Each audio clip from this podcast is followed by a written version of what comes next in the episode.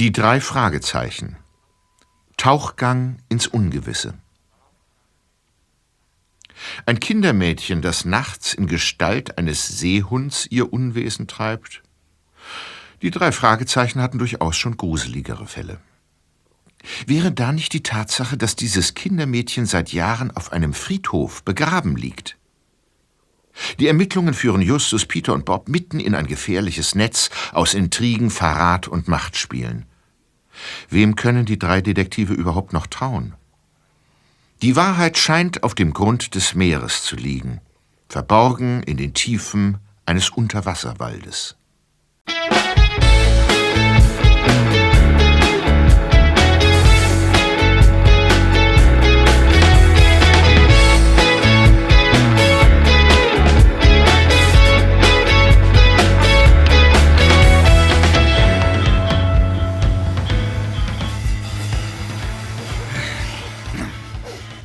Seht mal, Freunde. Hm? Da kommt ein Mädchen auf den Schrottplatz. Hallo, kann ich dir helfen? Suchst du etwas Bestimmtes? So ist es, euch. Wie jetzt? Das ist die Antwort auf deine Frage. Da wir drei nicht zum verkäuflichen Inventar unseres Gebrauchtwarencenters gehören, gehe ich davon aus, dass du uns suchst, weil du einen Auftrag oder eine Botschaft für uns hast. Ja, ich habe gehört, dass ihr drei euch auf geheimnisvolle und mysteriöse Fälle spezialisiert habt. So ist es. Ich bin Justus Jonas und äh, das sind meine Kollegen Peter Shaw und Bob Andrews. Hi. Ich heiße Jorun. Angenehm.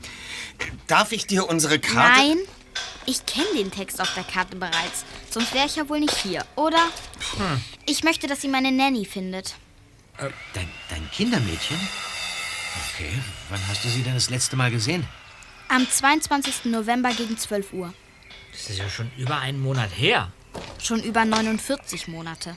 Meine Nanny starb am 22. November vor vier Jahren. Wie, Sie starb? so, soll das heißen, sie ist tot? Möglicherweise. Aber Celia ist in unsere Bucht zurückgekehrt. Was? Ich vermute, dass sie sich tagsüber am Meeresboden aufhält. Ob sie nun tot, untot oder auf eine seltsame Weise lebendig ist, kann ich nicht beurteilen. Ihr Zustand ist aber definitiv mm, ungewöhnlich. Und darum möchte ich, dass ihr sie findet. Ich fürchte, das fällt nicht ganz in unseren Kompetenzbereich. Ja. Es fällt definitiv in euren Kompetenzbereich. Es ist, diese Ausdrucksweise, sag mal, bist du, bist du zufällig mit Justus verwandt oder, oder liest du in deiner Freizeit Wörterbücher? Offiziell ist meine Nanny gestorben. Inoffiziell scheint sie aber noch am Leben zu sein. Allerdings nicht als Mensch. Könnt ihr etwas mit dem Begriff Selkie anfangen? Ja, selbstverständlich. Schottische Mythologie. Bei Selkies handelt es sich um Fabelwesen, die ihre Gestalt verwandeln können. Sie leben als Robben im Meer, können jedoch ihren Pelz ausziehen und als Menschen an Land gehen. Ja, ja. Äh, du, du glaubst, dass dein Kindermädchen ein Seehund ist, ja? Sprich nicht wie mit einem naiven Kind mit mir. Entschuldigung. Wissen ist Macht. Das ist seit Generationen ein wichtiges Motto unserer Familie. Dazu gehört aber auch das Wissen, dass wir eben nicht alles wissen. Ja. Ja, vielleicht gibt es ja wirklich ein Geheimnis um dein Kindermädchen. Es gibt mehrere Hinweise, die meine Selkie-Theorie stützen. Unter anderem die Tatsache, dass ich Celia gestern Nacht gesehen habe. Im Meer. Was hast du denn nachts im Meer gemacht? Das gehört zu den Details, die wir in Ruhe klären sollten. Hier, ich lasse euch meine Karte da. Dann könnt ihr mich anrufen, sobald ihr euch dazu entschieden habt, den Fall zu übernehmen. Danke. Sehr nützlich. Äh, vielen Dank. Und geht mit dem Auftrag bitte diskret um. Ich möchte nicht, dass mein Onkel davon erfährt. Guten Tag.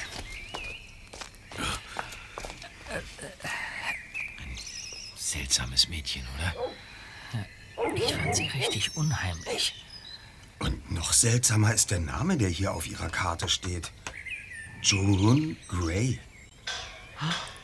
Moment mal.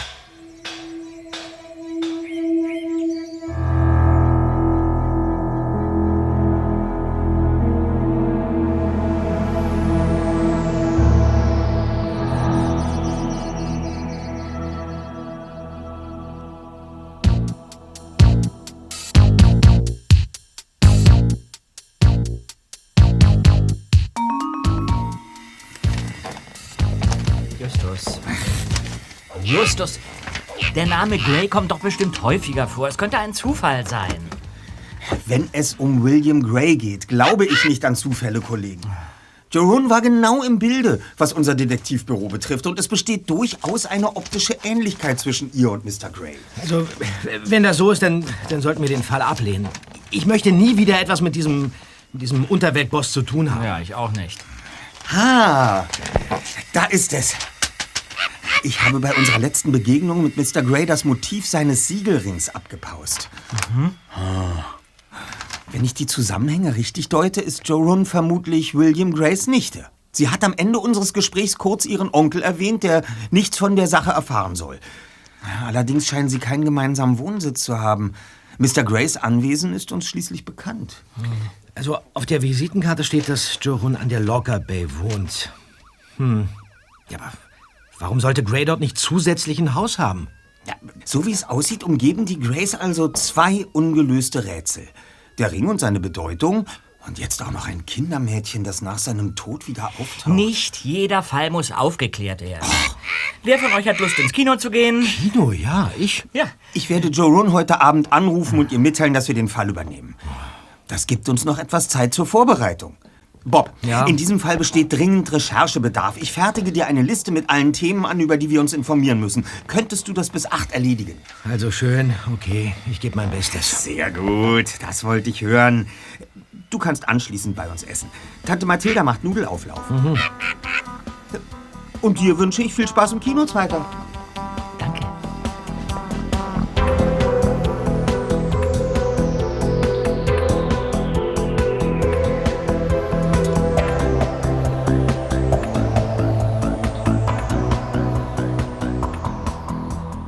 Am nächsten Morgen saßen die drei Detektive in Peters MG und fuhren durch zähe Nebelschwaden die Küstenstraße hinauf.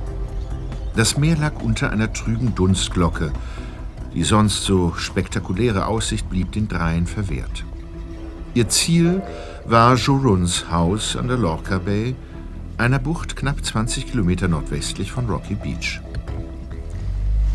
Ich bin echt wütend auf mich. Wieso? Jedes Mal nehme ich mir vor, bei diesen spezial gelagerten Sonderfällen rechtzeitig auszusteigen. Ja? Und dann bin ich doch schon wieder mittendrin. Du solltest dich inzwischen daran gewöhnt haben.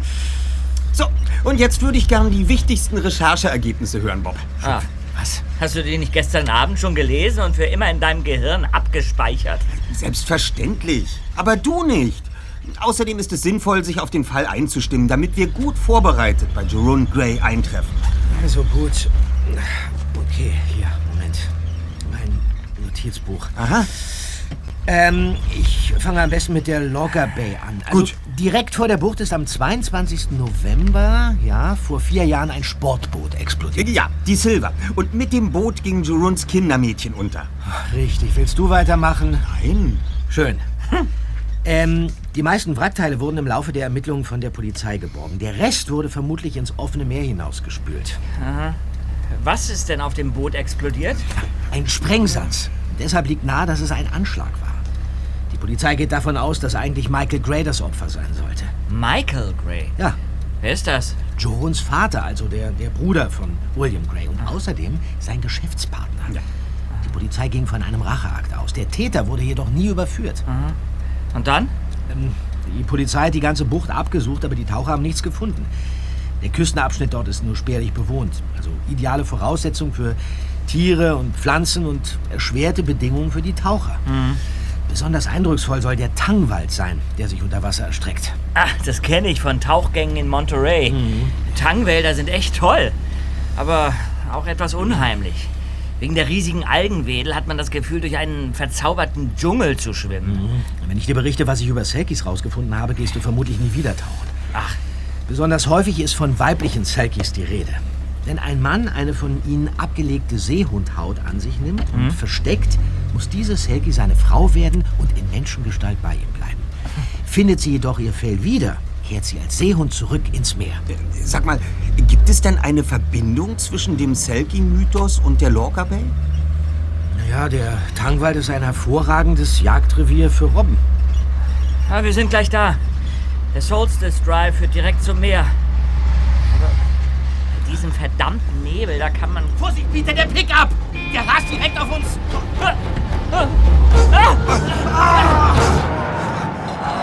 Mein Auto! Mein schönes Auto! Unverschämtheit. Wie kann man nur so rücksichtslos fahren? So ein Tempo. Und das bei Seenebel auf diesen schmalen Straßen hier. Ich schätze, wir sind gegen einen kleinen Felsen gefahren. Seht nur, eine, Frau steigt aus dem Wagen. Kommt, Kollegen. Idioten! Ich verbitte mir derartige Beleidigungen, Madame. Mein Freund ist vorschriftsmäßig gefahren. Seht zu, dass ihr verschwindet! Und falls ihr zu mir wollt, ich bin nicht da. Oh, warten Sie! Sie haben mein Auto auf dem Gewissen! Eine Frechheit! Der MG hat eine saftige Beule. Steigen wir wieder ein und checken, ob der Wagen noch fährt, Freunde.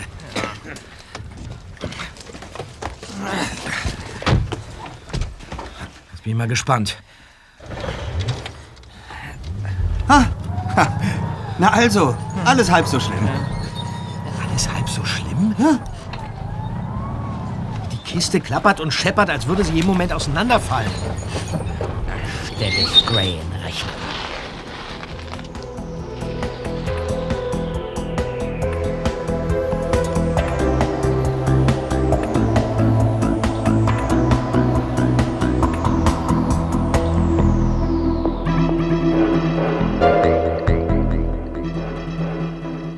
Kurz darauf fegte ein Windstoß die Nebelschwaden auseinander und gab den Blick auf Juruns Haus frei.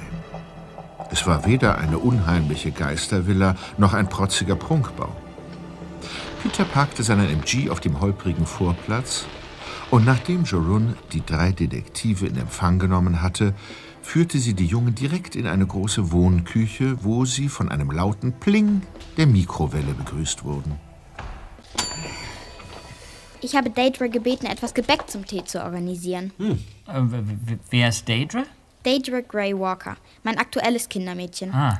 Und nur zu eurer Information. Sie ist keine Selkie, sondern gelehrte Dachdeckerin. Dachdeckerin. Ja. Mein Onkel hat sie vor einem Dreivierteljahr eingestellt.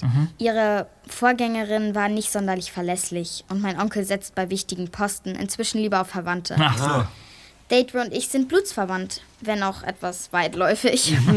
Aber jetzt schaue ich erstmal nach den Zimtschnecken in der Mikrowelle. Gut. Nicht schlecht. Die sehen aber lecker aus. Deidre kann leider nicht gut kochen. Oh, von wegen. Ich bereite die besten Mikrowellenfertiggerichte der Welt zu. Deidre! Na, alles bestens hier? Wohl eher suboptimal. Aber es wird reichen. Wir gehen in mein Studierzimmer. Kommt, Jungs. Okay.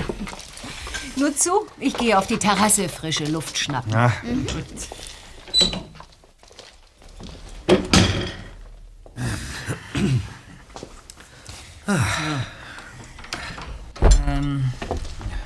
Joron, mein Auto ist kaputt. Ist das eine relevante Information? Ja, ja, möglicherweise. Weißt du, ein entgegenkommendes Auto hat uns kurz vor dem Ziel von der Straße abgedrängt. Es handelte sich um einen alten grauen Pickup. Ja. Die Fahrerin wurde gleich ausfallend, obwohl sie die Schuld an dem Unfall trug. Das war Mrs. Planter, meine Nachbarin. Vermutlich unter dem Einfluss von Restalkohol. Ja, dann sollten wir gleich zu ihr gehen und uns beschweren. Sie kann gern die Kosten für die Autoreparatur übernehmen. Ich glaube nicht, dass Mrs. Planter versichert ist und Geld hat sie auch keins. Na toll. Aber jetzt würde ich gern auf den Fall zu sprechen kommen. Setzt euch und langt zu. Oh, danke. Ich nehme diese Schnecke hier, die sieht lecker aus. Darf ich fragen, was ihr bereits wisst, sodass ich nicht unnötig ausholen muss? Ähm, Justus? Wir sind gut informiert. Ja. Ja, beginnen wir mit dir. Dein voller Name ist Jorun Agatha Cecilia Gray. Du wirst am 19. Februar 10. Ja. Du bist die einzige Nichte von William Gray, einem reichen Unternehmer, dem mehrere Firmen, Casinos und Nachtclubs gehören. Das stimmt. Außerdem gilt er als gewichtiger Spieler im organisierten Verbrechen. Ja. Äh, dein Vater ist Michael Gray, Ja. William Grays jüngerer Bruder. Er war dessen rechte Hand. Während dein Onkel bislang nie verurteilt werden konnte, wurde dein Vater vor vier Jahren festgenommen und befindet sich seitdem in Haft. Ja, unter anderem wegen Steuerhinterziehung und äh, Geldwäsche. Ähm, solange dein Vater im Gefängnis sitzt, ist dein Onkel dein Vormund. Deine Mutter Ja. hat die Familie verlassen, als du äh, drei Jahre alt warst. Deshalb wirst du von einem Kindermädchen betreut. Stimmt's? Ganz genau. Meine erste Nanny war nicht gerade warmherzig, aber kompetent. Als sie aus gesundheitlichen Gründen kündigen musste, hat mein Vater Celia Barrow eingestellt. Sie blieb ein Jahr. Na, dann starb sie bei einer Fahrt mit dem Sportboot deines Vaters. Ja, ich habe die Explosion gehört. Furchtbar. Sag mal, äh, Joron, bist du, bist du sicher, dass äh, wir die Richtigen sind, um, um dir zu helfen? Klar, ich brauche Detektive, keine Psychologen. Celia Barrow ist wieder aufgetaucht, und zwar im wahrsten Sinne des Wortes. Ich befasse mich kaum mit Mythologie. Dafür habe ich keine Zeit. Aber Celia war geradezu der Archetyp eines Naturgeists. Gibt es Fotos von ihr? Nein. Aber sie war etwa 1,70 Meter groß, wog geschätzt 55 Kilo, hatte dunkelbraune Haare, grüne Augen und einen Leberfleck auf der linken Wange. Und wie kommst du darauf, dass ausgerechnet Celia Barrow eine, eine Selkie ist? Sie hat jeden Abend ein bestimmtes Lied für mich gesungen. Verlangt aber nicht, dass ich es jetzt zum Besten gebe. Ich singe grundsätzlich nicht. Ich gehe davon aus, dass der Inhalt wichtiger ist als die Melodie. Es ging um eine Frau aus dem Meer, Ja. die ihre Seehundhaut versteckt, an Land geht und ein Leben bei den Menschen beginnt. Doch sie hat Sehnsucht nach dem Ozean. Als ihr Mann eines Tages beinahe das Fell findet, taucht sie unter und kehrt nie wieder zurück. Uff, eine etwas andere Variante der üblichen Selkie-Legenden. Eines Abends habe ich Silja gefragt, ob sie selbst auch eine Selkie sei. Ja? Was hat sie gesagt? Da hat sie gemeint, dass sie mir das nicht sagen dürfe. Das war eine Woche, bevor sie mit den Trümmern der Silver im Meer unterging. Oh je. Nach dem Unglück hätte ich gerne an Selkies geglaubt, aber mit der Zeit habe ich aufgehört, mir etwas vorzumachen, bis ich sie im Meer wiedergesehen habe. Und das war vorgestern. Richtig. Ich war am Ertrinken und dann kam sie angeschwommen. Sie sah verändert aus und ich glaube, sie war noch halb in Robbengestalt. Aber ich habe ihre Stimme erkannt und ihre Augen. Was? Dann hat sie mich an Land gebracht und mir leise das Lied ins Ohr gesungen. Jochen, du sagst, du warst am Ertrinken. Also in der Mangelung von Sauerstoff sieht man eventuell Dinge, die nicht... Daedra, du blutest ja am Kopf. Was ist passiert? Ich bin hinter dem Haus gestürzt. Auf den Felsen. Wir, wir müssen einen Arzt rufen. Ja, Was ist denn genau passiert? Warum? Jemand war an der Hintertür. Oh, ich glaube, ich habe einen Einbrecher überrascht. Kannst du ihn genauer beschreiben? Nein, eine dunkle Gestalt. Und der Nebel ist immer noch so dicht. Ich habe mich furchtbar erschrocken. Und dann bin ich auf dem Felsen abgerutscht, auf dem ich gerade stand. wo genau war das? Äh, Direkt an der Terrasse, hinter dem Haus. Oh, mir ist so schwindelig. Wir sehen nach. Sie muss dringend zu einem Arzt. Die Wunde an der Stirn muss genäht werden, Justus. Ich rufe einen Krankenwagen, ihr seht draußen nach. Äh, Er ist ins Meer gesprungen. Gut. Kommt, Kollege. Ja.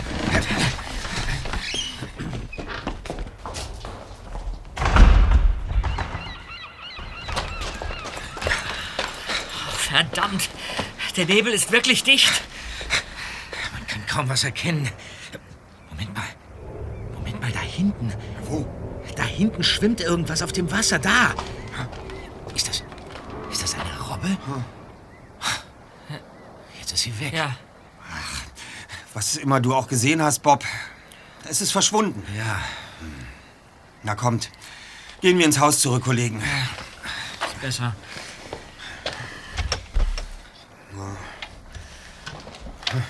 Und? An der Haustür befinden sich keine Einbruchsspuren. Aber. Hier auf dem Boden liegt was. Das ist. Das ist Seta. Na kommt. Gehen wir zu Jerome und Deidre.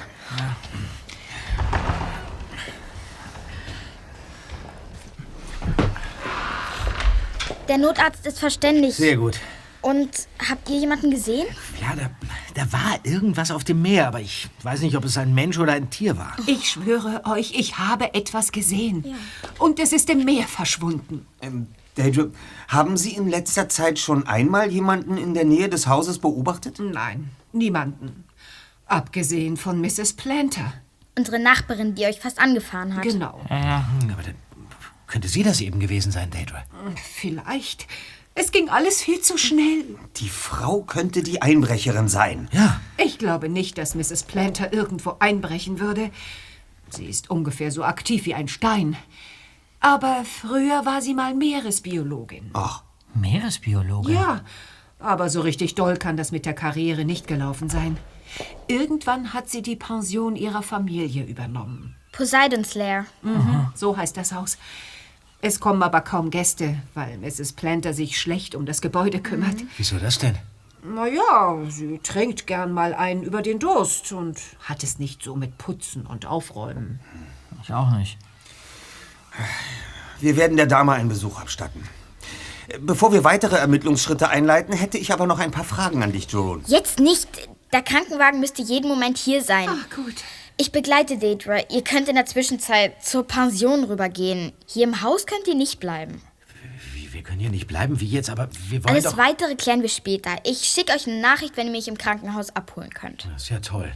Ich, Moment mal, ich weiß aber nicht, ob mein MG es noch bis dorthin schafft. Hier, ich stelle dir ein Fahrzeug zur Verfügung. Was? Hier ist der Schlüssel für den silbernen Wagen. Er steht ganz rechts vom Haus. Du kannst ihn fahren, solange du für mich arbeitest und dein MG in der Werkstatt ist. Und jetzt raus mit euch.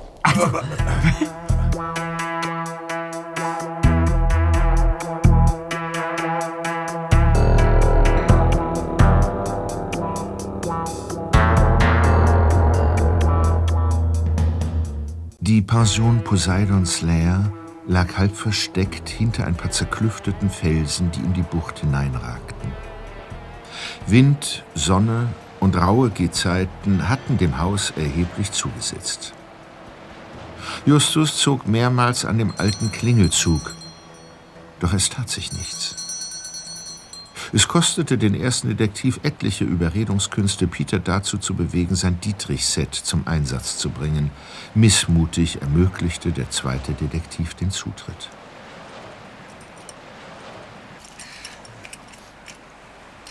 Hast du's langsam? Warte.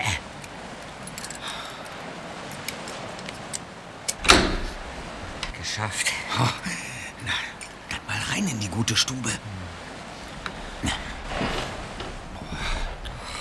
Stinkt's nach Alkohol und Tabak. Lecker. Das Haus ist echt in einem katastrophalen Zustand. Und warum stehen hier so viele Koffer rum? Seltsam. Da, da geht's in die Küche. Boah, ist das dreckig hier. Der reinste Saustall. Ach, ist das so? Mrs. Planter, bitte, bitte, bitte entschuldigen Sie unser unerlaubtes Eindringen, aber wir... Hände hoch! Ist ja gut. Ich, ich, ich, ich, ich bitte Sie, legen Sie das Küchenmesser weg. Da rein! In die Speisekammer! Los doch! Einbrecher! Ihr werdet schon sehen, was ihr davon habt. Großartig. Wir sitzen in diesem Gruselhaus fest. Noch dazu in einer Speisekammer. Ich hoffe, dass wir nicht auf Ihrem nächsten Menüplan stehen. Dieses Küchenmesser, das hat Sie. Hör auf, die Situation unnötig zu dramatisieren, Zweiter. Fakt ist, dass wir hier raus müssen. Die Frage ist, wie wir das am besten anstellen. Wir sollten auf je... Sag doch mal still. Hört ihr das? Die Polizei. Sie kommt hierher. Alle Achtung. Die hat Mrs. Planter wohl schon gerufen, als ich mich an ihrem Türschloss zu schaffen machte. Eine wirklich großartige Idee, Justus. Gut, dass Sie so schnell gekommen sind. Ich habe die Einbrecher hier eingesperrt. Das war's dann wohl, Freunde.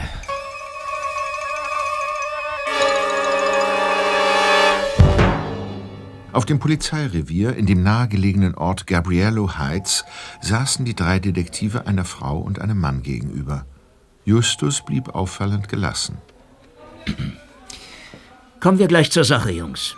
Ich bin Special Agent Ross und das ist meine Kollegin Special Agent Wright.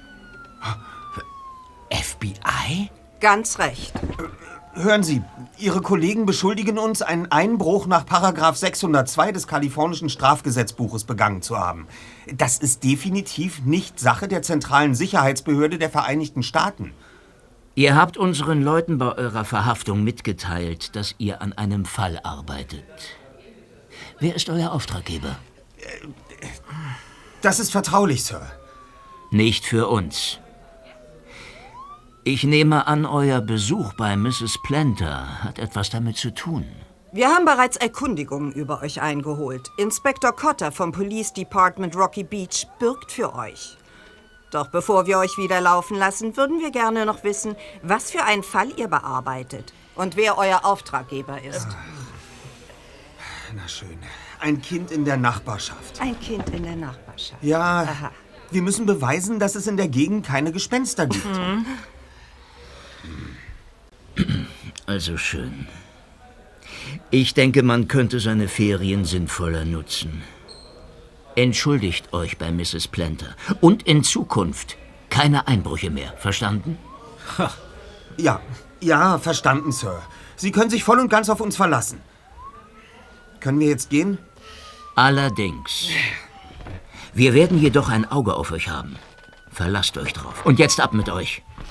Sehr gut.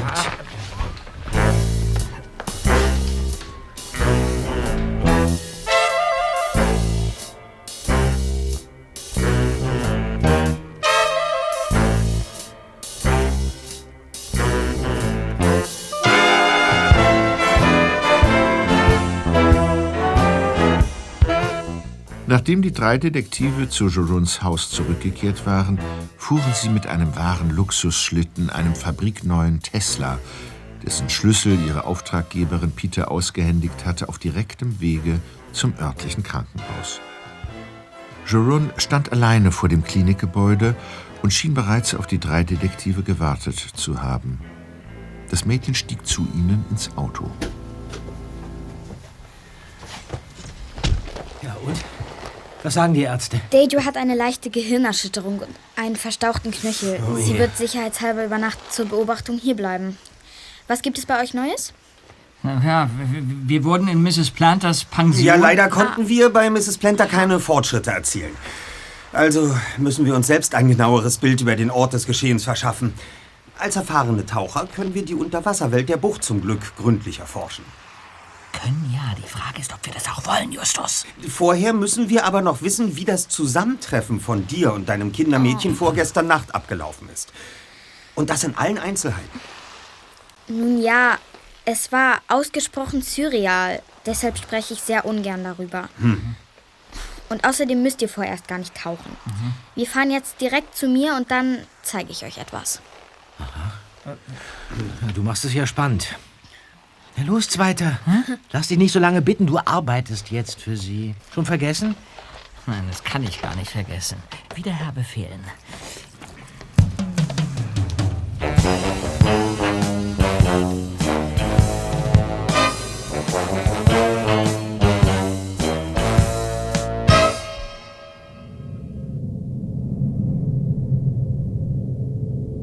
Zurück in ihrem Haus führte Joron die drei Detektive nicht in die Küche, sondern zu einer Treppe, die nach unten führte. In dem Felsen unter dem Haus befanden sich mehrere Höhlen.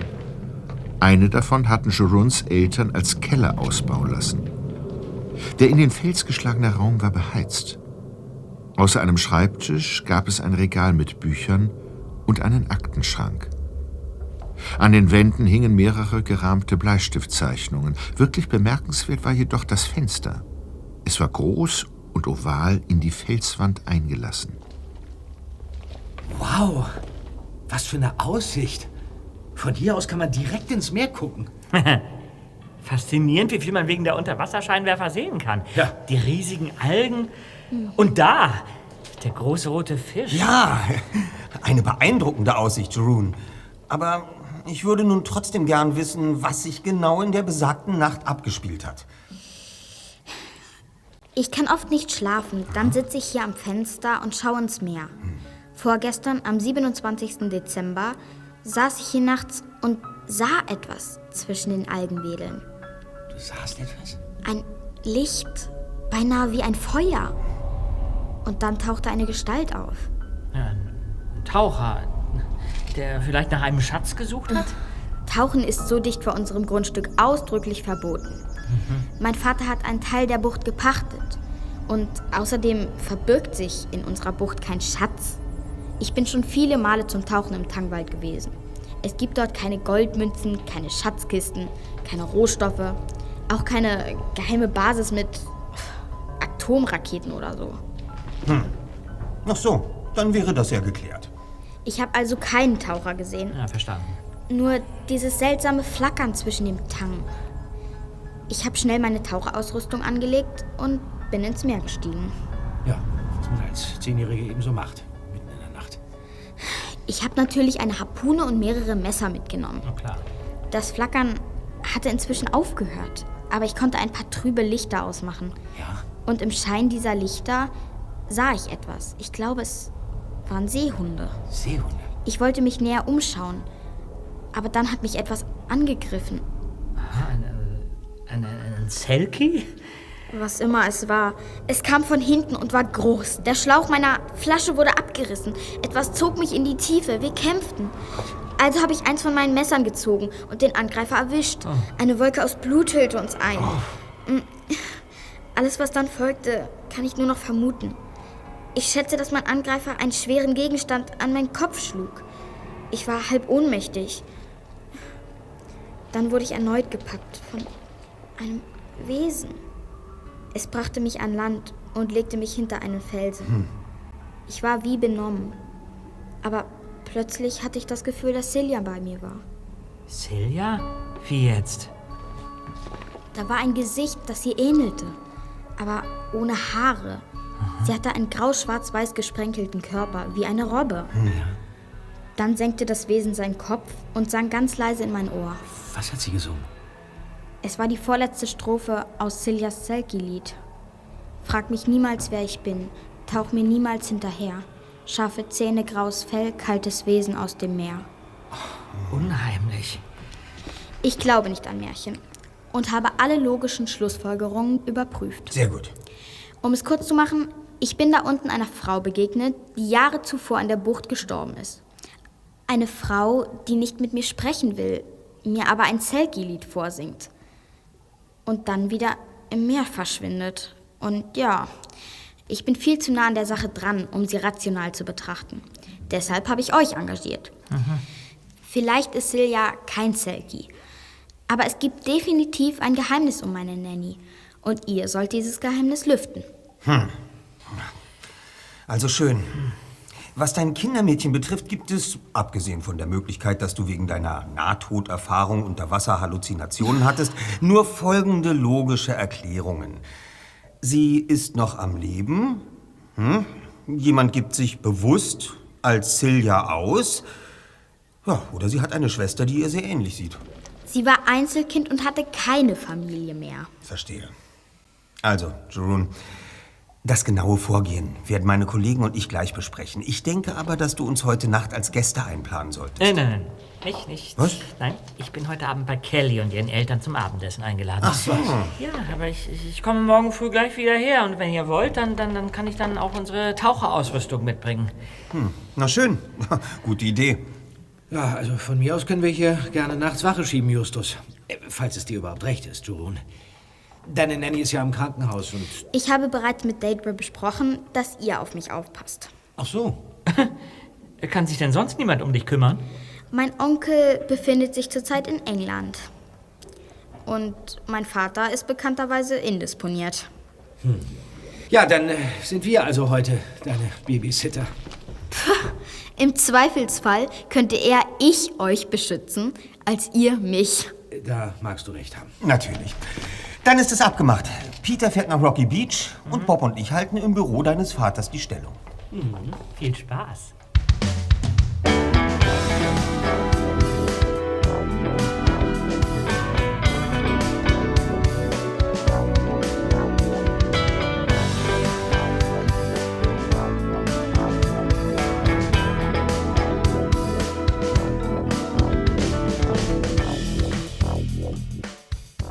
Nächsten Morgen hatte sich der Nebel verzogen.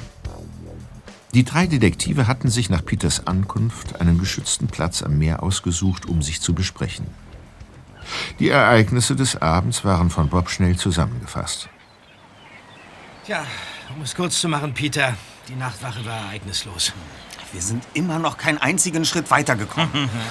Vielleicht kann ich etwas beisteuern. Ach ja? Ja. Ich habe mich gestern beim Abendessen mit Kellys Vater und ihrer Tante über die Grace unterhalten. Und die glauben, dass irgendjemand aus dem organisierten Verbrechen Jerons Vater ermorden wollte. Moment, Moment. Du hast mit den Madigans über unsere Ermittlungen gesprochen, Zweiter? Ja und? Mr. Madigan weiß doch, dass wir Detektive sind. Er hat Geschäfte mit dem Grace gemacht. Und wir müssen vorsichtig sein, wenn wir über unsere Fälle reden. Das weiß ich ja. Aber ich habe gestern mehr herausgefunden als ihr. Kellys Mutter hat auf einem Sommerfest vielleicht sogar ein Foto von Celia Barrow gemacht. Sie hat versprochen, danach zu suchen. Und wenn wir die Feinde der Grace überprüfen wollen, dann haben wir schon mal einen Ansprechpartner. Schon gut. Aber ich hoffe, wir schaffen das auch ohne die Hilfe der Madigans. Ich schlage vor, dass du, Bob, heute einen weiteren Recherchetag einlegst. Vielleicht finden wir heraus, wer Michael Gray schaden wollte. Außerdem brauche ich weitere Informationen über Sylvia Barrow. Okay, verstanden. Und äh, Peter und ich gehen tauchen. Und danach entschuldigen wir uns bei Mrs. Planter für den Einbruch. Wir, wir entschuldigen uns? Ja, damit wir mit ihr reden können. Der Punkt mit der Nachbarin reden ist nämlich noch nicht abgehakt.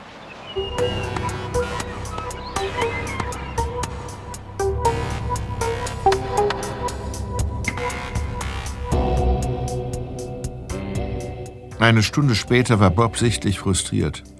Seine Recherchen hatten nichts ergeben. Eine Frau namens Celia Barrow hatte es definitiv gegeben, doch sie hatte kaum Spuren hinterlassen. Es gab keine Fotos von ihr, keine Verwandten. Lediglich ein Grab auf einem Friedhof in der Nähe von Gabriello Heights. Plötzlich hörte der dritte Detektiv eilige Schritte auf dem Flur. Sharon. Sie hatte Peters und Justus Tauchaktion vom Fenster im Keller aus beobachtet. Bob, Ja, Jorun, was ist los? frag nicht, komm mit raus. So mach doch. Beeilung. Ja, ja, ja, ich komme ja schon.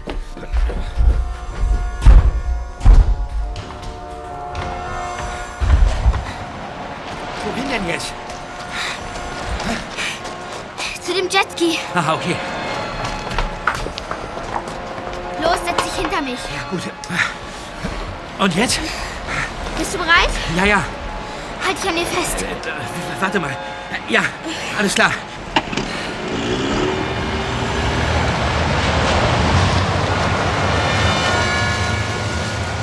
Was ist schnell? Jorun, wohin fahren wir denn? Das siehst du gleich. Dort in der Locker Bay. Meinst du, meinst du den kleinen Kutter da? Ganz genau. Er ist nicht mit einem Fischernetz ausgestattet. Das stimmt, sondern, sondern mit einem Greifarm, wie, wie bei einem Autokran. Befindet sich im Wasser. Der Fischer scheint im Meer nach irgendwas zu suchen. Ganz genau. Und Justus und Peter tauchen genau an dieser Stelle. Oh nein, das stimmt, du hast recht. Wenn sie dieser Greifarm da unten trifft, dann... Oh nein, das ist schrecklich. Da kommt noch ein Motorboot. Das ist, das ist Plenter. Sieh doch, der, der Greifarm des Kutters, der hebt sich aus dem Wasser. Er ist voller Seetang. Jorun, fahr doch noch mal näher ran. Worauf du dich verlassen kannst. Sofort aufhören! Hören Sie auf oder ich rufe die Polizei! Immer mit der Ruhe, Lady. Ich mache hier nur meine Arbeit. Sie haben keine Genehmigung, hier Kelp zu ernten. Kelp? Was ist denn Kelp, Jorun? Das ist ein anderes Wort für Seetang. Ich bin Jorun Gray. Meiner Familie gehört dieses Grundstück. Sie befinden sich also auf meinem Land. Für wen arbeiten Sie? Mr. Sandman. Ich soll in der Largo Bay den Tang mähen. Das hier ist nicht die Lago Bay, sondern die Locker Bay. Und Ihre Maschinen sind nicht für diese Arbeit geeignet. Das müssen Sie mir erst mal beweisen. Ich kümmere mich so lange um einen Auftrag. Zischt ab. Ich rufe jetzt meine Familie an. Und die Grays kennen Typen, die machen sie platt. Wenn sie Glück haben, können sie dann auf den Trümmern ihres Kutters aus der Bucht paddeln. Äh, also schön. Ich mache mich aus dem Staub. Aber seht euch vor. Wenn ich euch einmal in der Hafenkneipe begegnete.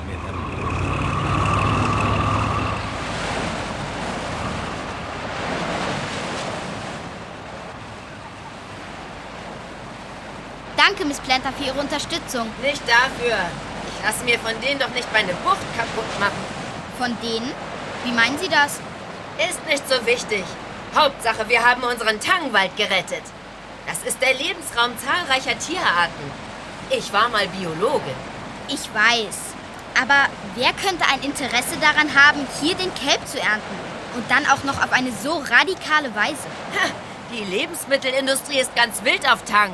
Ist doch auch egal. Ich habe genug eigene Probleme. Madame, dürfen wir nachher zu Ihnen rüberkommen? Wir würden uns gerne bei Ihnen entschuldigen. Oh, bleibt von meinem Grundstück weg. Ich kann mich nicht auch noch mit Einbrechern herumschlagen.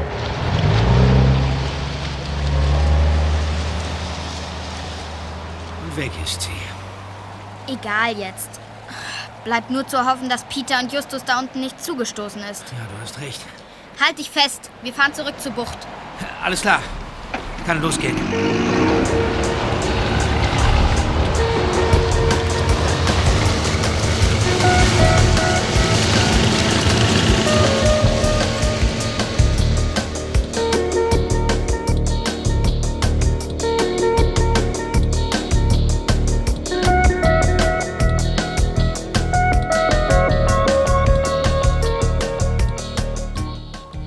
Befürchtung wurde zum Glück nicht bestätigt. Eine halbe Stunde später saßen die drei Detektive und ihre Auftraggeberin wieder vereint in der Küche der Grace. Gemeinsam genossen sie einen heißen Tee, den Joron aufgebrüht hatte.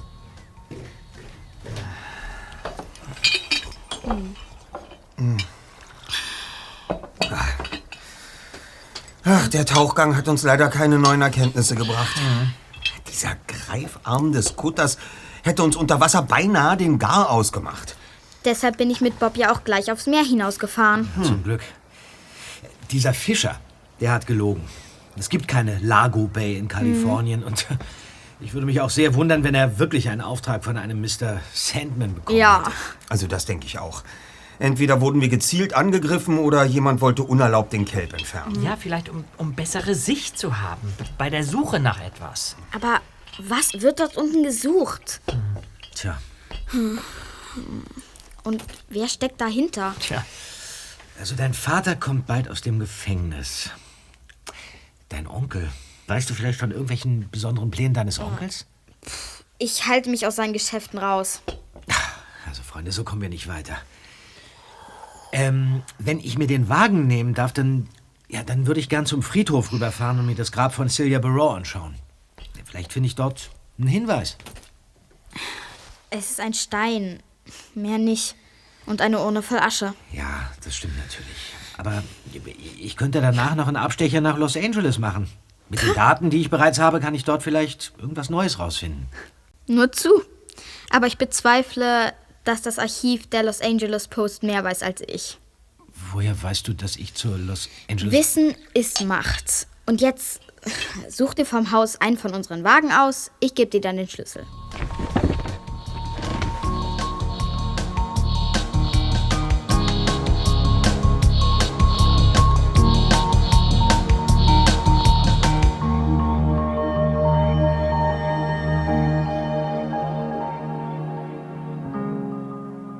Der Friedhof von Gabriello Heights lag auf einer kleinen Anhöhe, nur wenige Kilometer vom Meer entfernt. Bob hatte den Wagen, einen schwarzen Van, auf dem Parkplatz abgestellt und suchte nun die Reihen von Grabsteinen ab. Auf einer weitläufigen Rasenfläche wurde er endlich fündig. Ein kleiner, weißer Stein erinnerte an Sylvia Barrow. Jemand hatte eine Blume davor abgelegt. Bob bückte sich. In diesem Moment legte sich von hinten eine Hand auf seine Schulter. Hallo, Bob? Sie? Agent Wright? Und Mr. Ross? So ist es. Sei doch so nett und setz dich einen Augenblick zu uns in den Wagen. Warum denn? Wir möchten etwas mit dir besprechen. Und was bitteschön? Das erfährst du gleich. Also schön. Na los.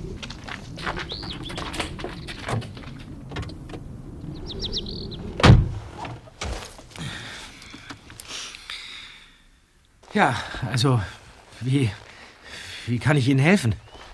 Die kleine Jerome Gray hat euch engagiert und wir wissen, worum es geht. Mhm. Sie möchte, dass ihr einen mysteriösen Fall für sie aufklärt. Wer, wer hat Ihnen, Ihnen das verraten? Wir haben einen richterlichen Beschluss, der uns ermöglicht, das Telefon der Grace abzuhören. Jeroen hat vorgestern mit deinem Freund Justus telefoniert. Er versprach, dass ihr euch um den Fall kümmert. Hm. Sie ermitteln also gegen die Grace. Aber Sie haben mit der seltsamen Selkie-Erscheinung in der Bucht nichts zu tun. Monsterspiele gehören nun wirklich nicht zu unseren Ermittlungsmethoden. Die Armee trainiert ja auch Seehunde für spezielle Einsätze. Wir sind nicht die Armee, sondern Ermittler im Polizeidienst.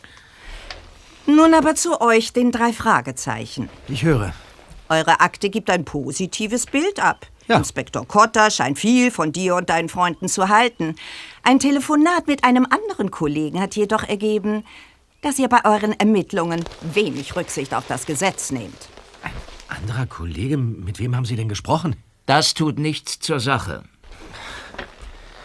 Wir haben daraufhin einen Blick hinter die Kulissen geworfen und einiges gefunden. Aha. Einbruch in mehreren Fällen, unerlaubter Waffenbesitz, Unterschlagung von Beweismitteln. Soll ich weitermachen? D davon steht nichts in den Akten. Seltsam, nicht wahr? Man könnte meinen, Inspektor Cotta hatte ein paar Einzelheiten vergessen. Das könnte vor Gericht sehr unangenehm für euch alle werden. Was wollen Sie von uns? Wir möchten deine detektivischen Dienste in Anspruch nehmen, um an Informationen über William Gray zu gelangen. Darum geht's also. Ja, wir vermuten, dass es Dokumente gibt, die vor Gericht gegen ihn verwendet werden können. Beweise dafür, dass er eine führende Kraft im organisierten Verbrechen ist. Mhm. Und sein Bruder Michael ebenfalls. Die Kollegen von der Bundessteuerbehörde können die Grace eventuell wegen Steuerhinterziehung drankriegen, aber der Fall gehört in die Hände des FBI. Mhm. Wir haben keine Zeit mehr, einen verdeckten Ermittler ins Haus einzuschleusen. Ihr hingegen habt bereits Jeroens Vertrauen erlangt. Ach ja? Haben wir das? Das Mädchen will, dass ihr diesen Märchenquatsch aufklärt. Dafür dürft ihr das Haus der Grace betreten.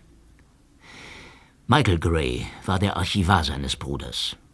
Unsere Nachforschungen haben ergeben, dass er zahlreiche Archive angelegt hat. Alle sorgsam versteckt und jedes einzelne durch einen Code geschützt. Leider sind die Hinweise unklar. Fest steht, dass zumindest eines dieser Archive mit dem Tangwald zusammenhängt. Abgehörte Telefonate lassen vermuten, dass sich das gesuchte Versteck in einem Büro mit Meerblick befindet. Hinter einem Bild oder, oder Foto von einer Unterwasserlandschaft oder sowas.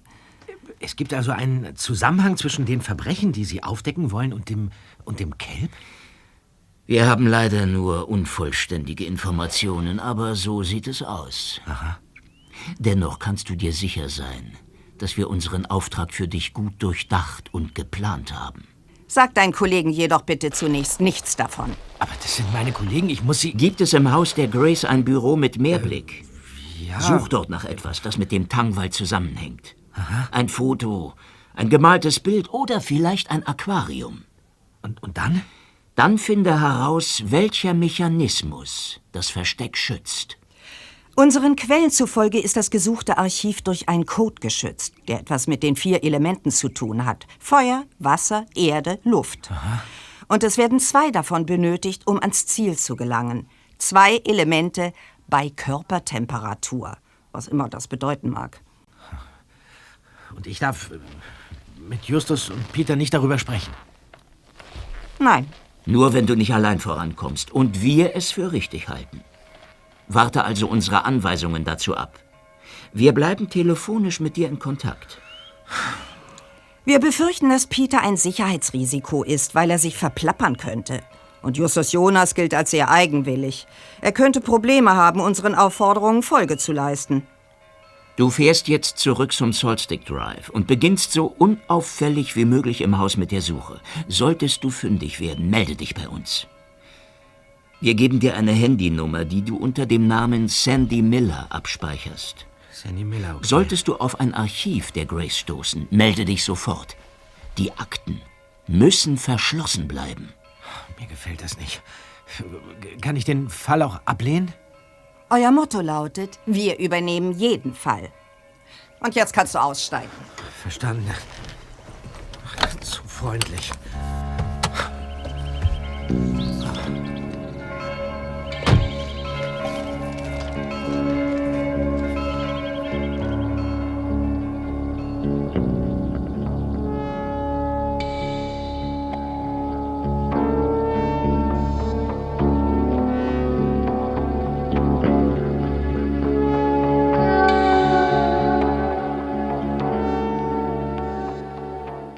Nachdem Bob zu seinen Freunden und Jerome zurückgekehrt war, entschied Justus, die Ermittlungen in ihrer eigenen Zentrale fortzusetzen.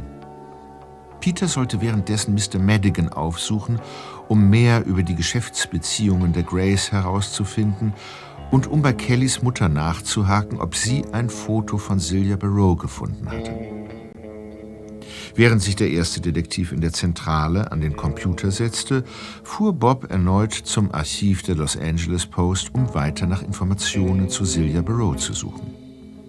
Dort angekommen, erhielt er einen Anruf von Special Agent Ross, der den dritten Detektiv um ein weiteres Treffen bat. Dieses Mal kam der Mann ohne seine Kollegin und konfrontierte Bob mit einem neuen Plan, dem dieser nur widerwillig zustimmte. Danach kehrte Bob zurück in die Zentrale. Hi, Erster. Hi, Blackie. Ja, da bin ich wieder. Hey, Bob. Hoffentlich waren deine Recherchen erfolgreicher als meine. Vergiss es. Über Celia Barrow habe ich so gut wie nichts Neues herausfinden können. Ja, und außerdem... Moment. Das ist Peter. Äh, hey, Zweiter, was gibt's? Soll ich gleich loslegen? Ich habe interessante Infos für euch. Dann war dein Besuch bei den Madigans erfolgreich? Ja, ich schicke euch gleich mal ein Foto, auf dem Celia Barrow zu sehen ist. Außerdem hat mir Kellys Vater einen Namen genannt, der uns vielleicht weiterhilft. Betty Hale. Was? Betty Hale? Auch bekannt als Bloody Betty. Hört sich ja gruselig an. Die Grays haben ihr einen wichtigen Auftrag weggeschnappt und kurz danach ist das Sportboot von Michael Gray in die Luft geflogen. Warte, ich gebe den Namen kurz in die Suchmaschine ein.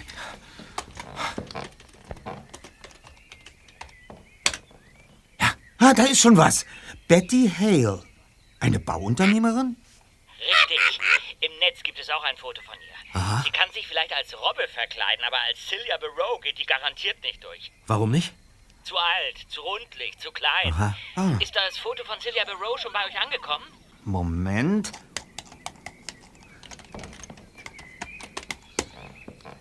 Ja, ja, die Daten wurden erfolgreich übertragen. Die Frau im Hintergrund, die mit den langen Haaren. Vielleicht könnt ihr das Bild noch vergrößern. Ja, das wird Bob übernehmen. Kein Problem. Übrigens hat sich Jerome vorhin gemeldet. Deidre, ihr Kindermädchen, ist aus dem Krankenhaus entlassen worden. Demnach brauchen wir erst morgen wieder bei ihr einzulaufen. Heißt das, ich kann mit Kelly heute Abend ins Kino gehen? So ist es. Also, bis morgen dann. Mach's gut. Also, Bob, gönnen wir unserem Zweiten diese kurze Auszeit. Ja. Äh, du kannst jetzt das vergrößerte Foto von Celia Barrow ausdrucken und dann in unsere Fallakte legen. Okay. Hier. Ich werde in der Zwischenzeit versuchen, mehr über diese Bauunternehmerin Mrs. Hale herauszufinden. Sie gehört neben Mrs. Planter zu den wenigen Leuten, die in diesem Fall eine wichtige Rolle spielen könnten. Die Akte Grey. Aha. Ganz oben liegt deine Zeichnung. Das Motiv von Grace Siegelring, das du damals abgepaust hast. Mhm.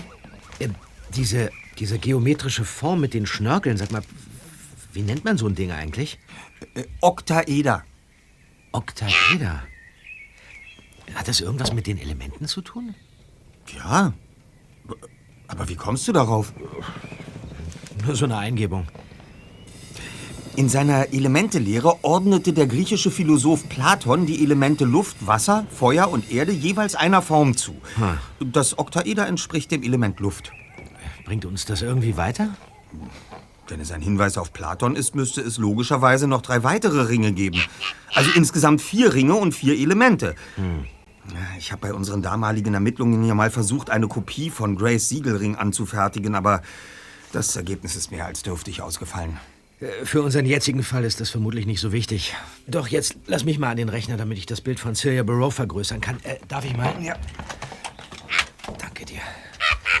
So. Als Bob sich daran machte, das Gesicht von Silja Barrow auf dem Bildschirm zu vergrößern, beschleunigte sich sein Herzschlag. Er konnte und wollte nicht glauben, was er da sah. Doch dann hatte er Gewissheit.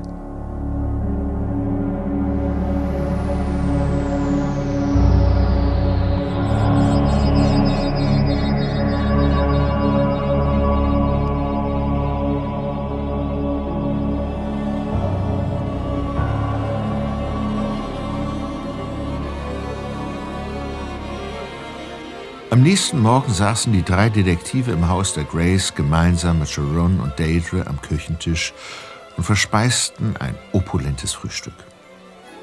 Das Kindermädchen hatte ein dickes Pflaster auf der Stirn und einen bandagierten Knöchel.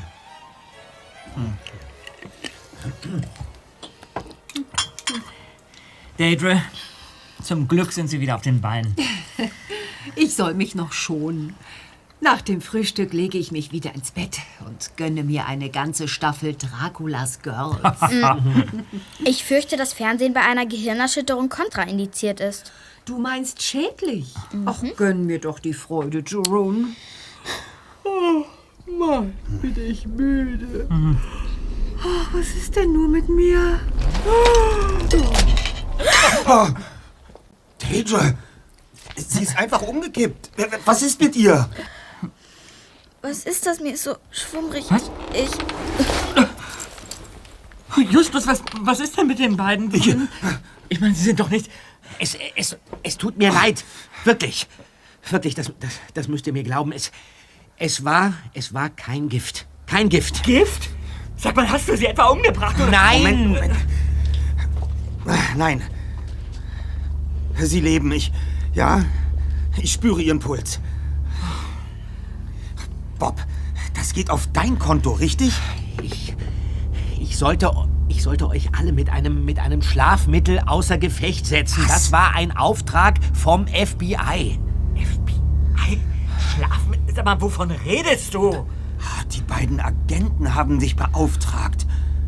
Was wollen sie? Ich soll hier im Haus nach einer Akte suchen. Bob hatte sich genau überlegt, was er seinen Freunden erzählen wollte. Doch jetzt sprudelten die Worte ungeordnet aus ihm heraus. Er berichtete von dem Treffen auf dem Friedhof, dem Gespräch mit den beiden Special Agents, dem Auftrag, dem geheimen Archiv, dem Code und den vier Elementen. Er berichtete auch von dem zweiten Treffen mit Special Agent Ross und davon, dass dieser ihm ein Tütchen mit Tabletten ausgehändigt hatte. Bob, bei allem Verständnis für deine Situation. Jemandem heimlich ein unbekanntes Mittel zu verabreichen, ist grob fahrlässig. Das weiß ich ja. Und wir sprechen hier von Jerome Gray. Du hast Jerome Gray betäubt. Was uns nun vor eine ganze Reihe von Problemen stellt. Das FBI wird sich darum kümmern. Das FBI hat dich erpresst und dich in Gefahr gebracht. Mitarbeiter einer Bundesbehörde haben ihr Wissen missbraucht, um an ihr Ziel zu gelangen. Du hättest mit uns reden sollen. Ja, das wollte ich doch auch. Glaubt mir. Ich sollte euch, ja, euch ebenfalls unbemerkt die Tabletten geben, aber das habe ich nicht getan. Gut, Und jetzt? wir machen jetzt das Beste aus der Situation. Aber wir spielen nach unseren Regeln. Jeder nimmt sich ein Stockwerk vor. Wir suchen dieses geheime Archiv. Es, es gibt da noch eine Sache, Freunde. Ich habe doch das Bild von Celia Barrow vergrößert. Hier, siehst dir an. Ich habe es mit einem Grafikprogramm bearbeitet, weil ich da so eine bestimmte Theorie habe. Gib mal her, Bob. Ich glaube, dass diese Person uns sagen kann, was es mit dieser ganzen Seehundgeschichte auf sich hat. Was meinst du? Ah, bemerkenswert. Ja, deine Theorie könnte stimmen, Dritter. Wie lange werden Jerome und Deidre denn voraussichtlich schlafen? Keine Ahnung. Sollten wir nicht langsam mal mit der Suche anfangen? Für irgendwelche Theorien haben wir bestimmt auch später noch Zeit. Du hast recht. Gut, ich übernehme das Obergeschoss. Du, Bob, suchst dieses Stockwerk ab und du, Peter, siehst dich im Keller um. Los! gut. Die drei Detektive schwärmten aus. Nachdem Justus Jorons Zimmer betreten hatte, fiel sein Blick nach einigem Suchen auf einen alten Waschtisch mit einem Spiegel. Eine bunte Schmuckschatulle stand auf dem Tisch. In dem Kästchen befand sich belangloser Modeschmuck. Justus hielt mitten in der Bewegung inne. Ein Isokaeder. Ein geometrischer Körper aus 20 gleich großen Dreiecken, nach Platon das Symbol, das dem Wasser zugeordnet ist. Das Symbol befand sich auf einem Ring, umrandet von Schnörkeln. William Gray besaß den Ring mit dem Luftsymbol. Jorun hatte den dem Element Wasser zugeordneten Ring. Der erste Detektiv griff in seine Tasche und zog die von ihm angefertigte Nachbildung von William Grays Ring hervor. In diesem Moment schrillte der Pfiff des Rotbauchfliegenschnappers durchs Haus. Das geheime Warnsignal der drei Detektive. Justus steckte beide Ringe ein und eilte hinunter in den Flur. Peter, was ist los, Zweiter? Ich habe etwas gefunden. Wo denn? Komm mit in den Keller. Okay.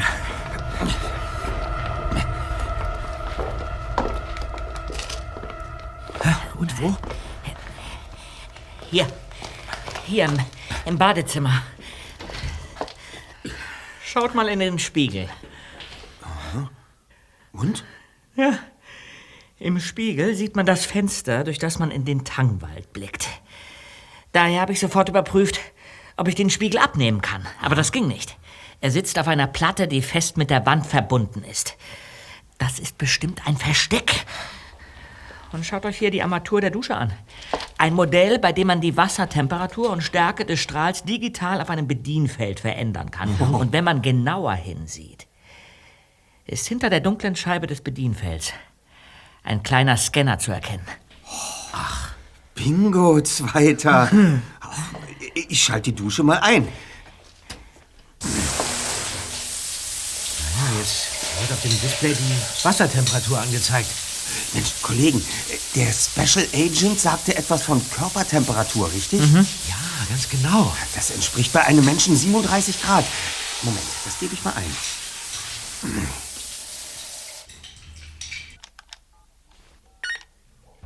Oh, da! Ein rotes Lämpchen leuchtet auf. Da, ich denke, der Scanner ist jetzt aktiv. Moment. Dann halte ich doch mal Joruns Ring davor. Woher hast du den denn? Später, Zweiter. Und jetzt die Nachbildung von William Grays Ring.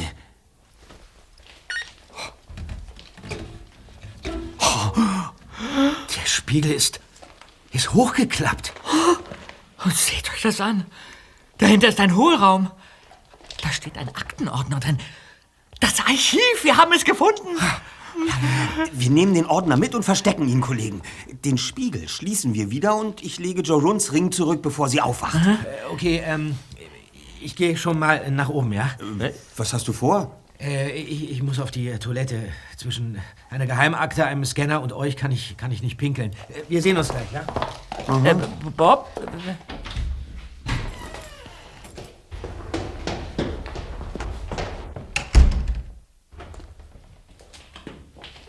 Nachdem Bob im Erdgeschoss des Gäste-WC betreten hatte, vernahm er hinter der Tür plötzlich Schritte und erstarrte. Was ist das denn? Was ist denn los, Jerome? Was hast du mit der Armbrust vor? Die Jungs haben uns betäubt und dafür werden sie bezahlen. Nein, jetzt wird's ernst.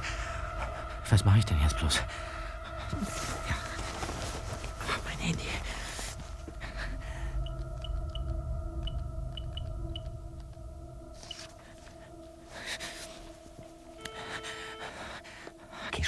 Mensch.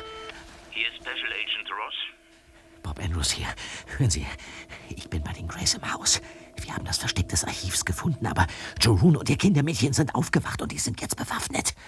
Bitte helfen Sie uns.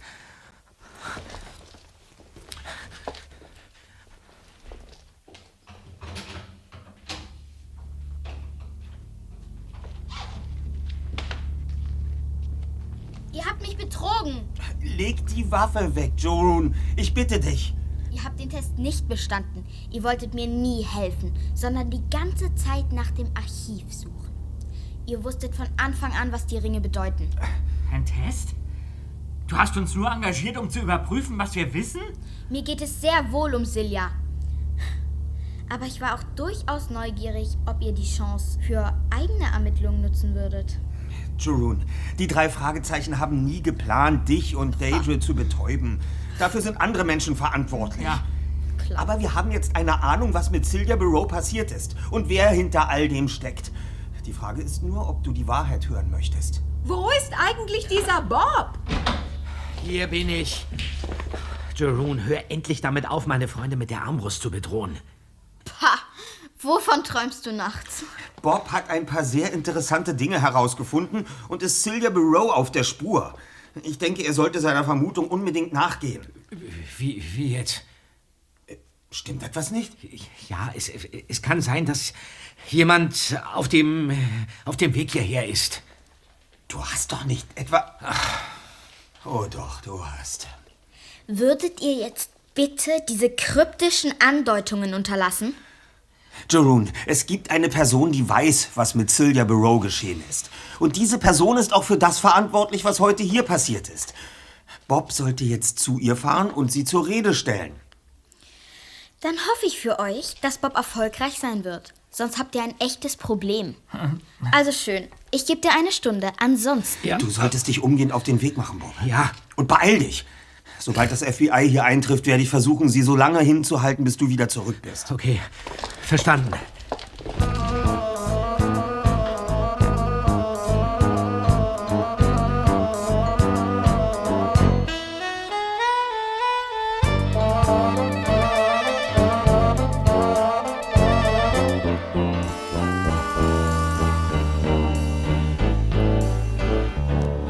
15 Minuten später saß Bob Special Agent Wright in ihrem Büro gegenüber und blickte sie durchdringend an.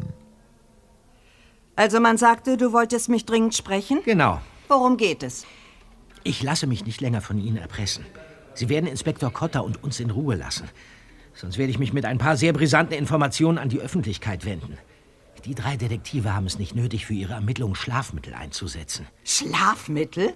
Wovon redest du? Ich rede von dem Mittel, das Special Agent Ross mir gegeben hat, um Joron Gray, ihre Nanny, sowie Justus und Peter außer Gefecht zu setzen, Tja. damit ich dann das Archiv von Jorons Vater finde. Bitte? Wann war das? Ihr Kollege hat mir gestern Nachmittag den Auftrag gegeben. Heute Morgen habe ich die Mission durchgeführt und ich habe inzwischen auch das Archiv gefunden. Hast du Special Agent Ross das bereits mitgeteilt? Ja, ich habe ihn angerufen. Wo sind deine Freunde jetzt? Bei Joron im Haus. Moment. 17 an 4. Die Falle schnappt zu. Es sind Jugendliche im Haus, Sir. Ich würde ja selbst hinfahren, wenn das nicht zu... Nein, ich weiß nicht, wo Ross ist. Aber er wird wohl kaum selbst hinfahren. Natürlich können wir es beweisen, aber wir müssen jetzt handeln. Die Akte reicht doch aus. Nein, wir müssen unverzüglich Leute hinschicken. Denken Sie doch an die kleine Tochter und an das Beweismittel. Ach, Mann. Wir schicken sofort ein Team zum Solstice Drive. Auf welcher Seite steht Ross? Special Agent Ross. Das alles unterliegt strengster Geheimhaltung. Aha. Genauso strenger Geheimhaltung wie Ihre Rolle als verdeckte Ermittlerin? Wie meinst du das? Darüber wollte ich eigentlich mit Ihnen sprechen. Special Agent Wright. Oder sollte ich besser sagen, Celia Barrow? Komm mit. Wohin denn? Wir fahren zu deinen Freunden und werden den Einsatz meiner Kollegen von einem sicheren Punkt aus beobachten. So kann ich im Notfall eingreifen. Und jetzt los!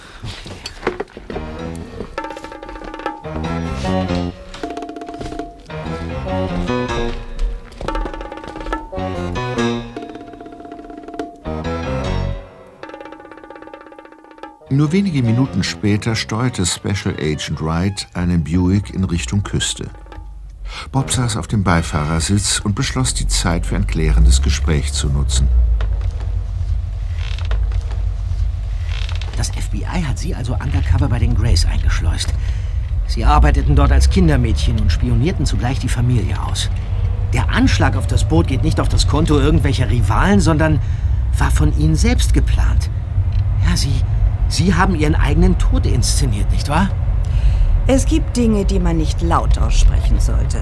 Sie haben uns erpresst und uns für ihre Ermittlungen eingespannt. Das war nicht nur gefährlich, sondern garantiert gegen das Gesetz. Noch haben sie in der Hand, was wir den Grace sagen. Jetzt erpresst du mich. Aber deine Vorstellungen von Recht, Moral und Ehre sprechen für dich, Bob. Jorun darf niemals erfahren, wer ich wirklich bin. Warum sind Sie denn zurückgekommen? Es ist doch sicherlich ein Risiko, als verdeckter Ermittler einen alten Fall wieder aufzunehmen. Ich ermittle momentan gar nicht bei den Grays. Wir haben ein anderes Ziel. Betty Hale. Mir kam schon bald der Verdacht, dass jemand in meinem eigenen Team ein doppeltes Spiel spielt. Special Agent Ross. Ich darf dir nichts dazu sagen. Alle Informationen sind streng vertraulich. Also liege ich richtig. Ich frage mich jedoch, weswegen Sie als Robbe verkleidet in der Bucht getaucht sind. Als Robbe verkleidet? Wie meinst du das? Sie haben doch Jorun aus dem Kelb gerettet, nicht wahr? Es war ein unautorisierter Tauchgang. Ich habe auf eigene Faust einen Verdacht überprüft. Es war ein riesengroßes Glück, dass ich an diesem Abend in der Bucht war. Die Leute, denen Jorun in die Quere gekommen ist, sind ohne jeden Skrupel. Hm.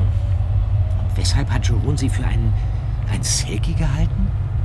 Ich habe einen Spezialanzug getragen, genauer gesagt eine gepolsterte Tarnjacke in den Farben schwarz, weiß, grau.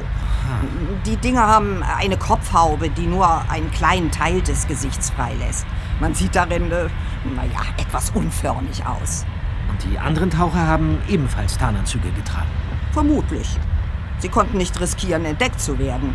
Aber Jerun hat trotzdem bemerkt, dass in der Bucht etwas vor sich ging. Jetzt verstehe ich. Als sie Jerun aus dem Wasser zogen, drohte ihre Tarnung aufzufliegen, Special Agent Wright.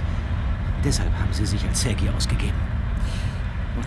Die Geschichte von den Selkies war von Anfang an darauf ausgelegt, Jerun zu trösten. Ich wusste immer, wie es enden würde. Celia Barrow musste irgendwann wieder verschwinden. Aber sie sollte nicht einfach sterben, das konnte ich Jerun nicht antun. Es ist verrückt, aber sie will wirklich daran glauben. In meinem Job kann man es sich nicht leisten, emotional befangen zu sein. Ich denke mal, dass... Da sehen Sie doch! Vor der Pension von Mrs. Planter. Oh. Da, die vielen Polizeiwagen. Da sind Justus, Peter und Jorun. Wir müssen zu ihnen. Äh, ich bleibe hier. Jorun darf mich auf keinen Fall sehen. Geh du zu ihm. Einverstanden.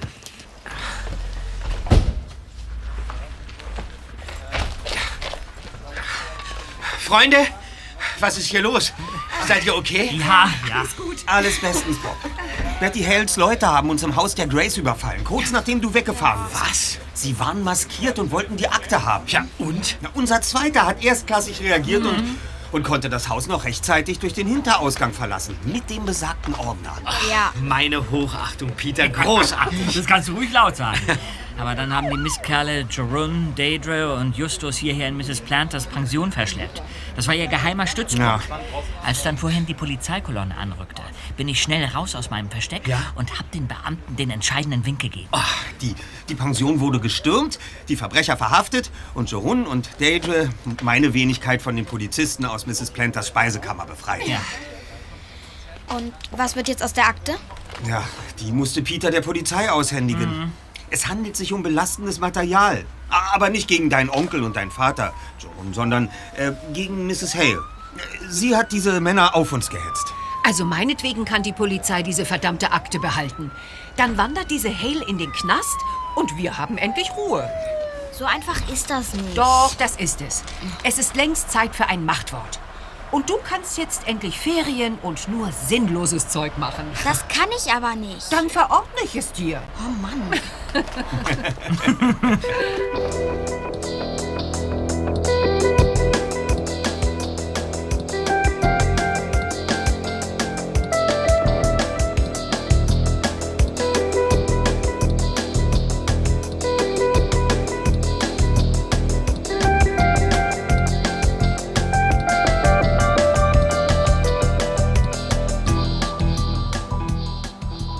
Am Morgen des 31. Dezember trafen sich die drei Detektive mit Jorun in einem Eiscafé in Rocky Beach.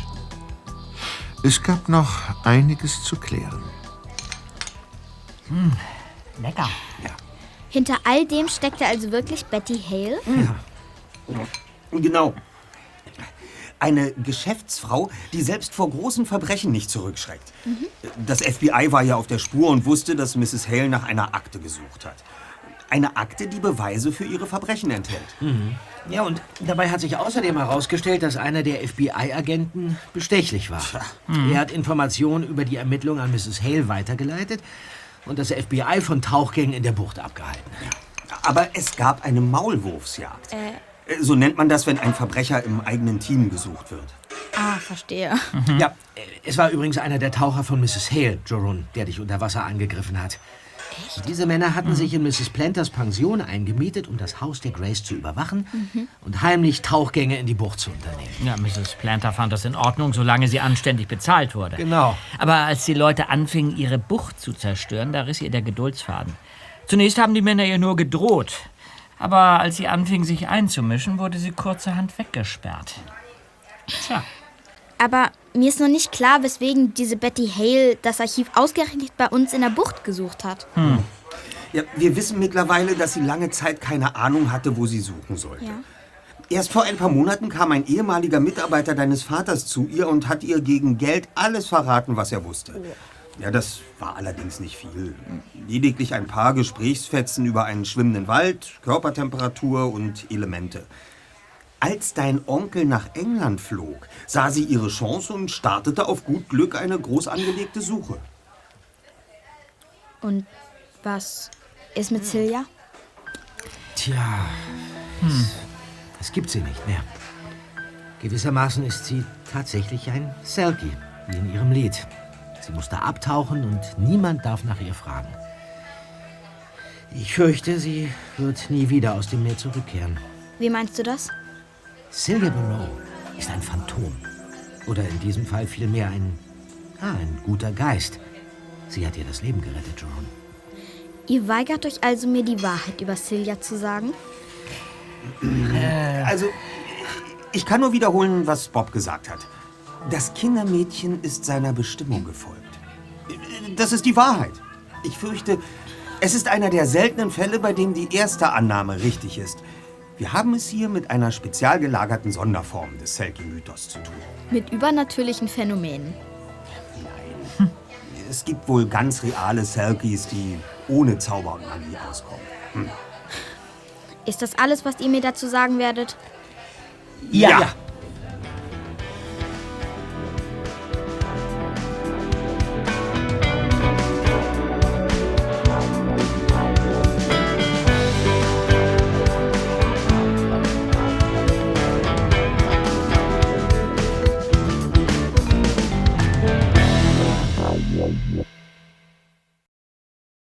Das war die drei Fragezeichen Tauchgang ins Ungewisse.